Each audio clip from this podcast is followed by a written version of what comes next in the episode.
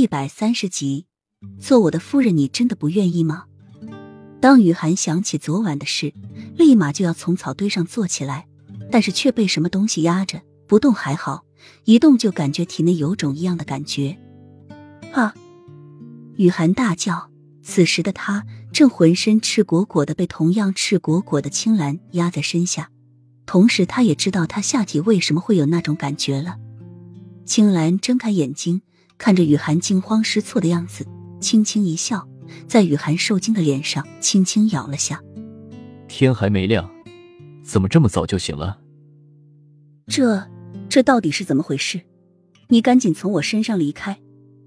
雨涵伸出一双柔体，想要将青兰推开，不知所措的脸颊上早已染上一层绯红。这到底是怎么回事？他明明记得自己被老鸨灌下了媚药，然后没有了意识，什么都不知道了。他怎么会在这？还和青兰发生这种事，当然是我把你从风轩楼救了出来了。你中了媚药，为夫的当然有义务帮你救毒了。青兰凝视着雨涵，口气亲昵，唇边带着淡淡的笑意。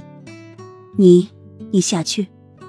青兰这么一说，雨涵更是羞红了脸，一个劲的想要把青兰从自己的身上推开。好，青兰坏笑一声，轻轻挪动了一下。立马就传来雨涵的吃痛声和轻微的呻吟声。怎么办？你夹的那么紧，我没办法从你身上离开啊。青兰皮皮的说。雨涵的更加红了，羞得恨不得找个地缝钻下去。这个青兰竟然一整晚都放在他体内，你快点下去啊！雨涵看着青兰的这副样子，有些着急。那你说，你以后还偷偷跑出山寨吗？青兰收敛起自己的皮笑，一脸严肃的问：“他离开山寨，他就差没把狼山给掀了。”雨涵不说话，别过头去，眼眶有些红润，突然而来的委屈感涌入心头。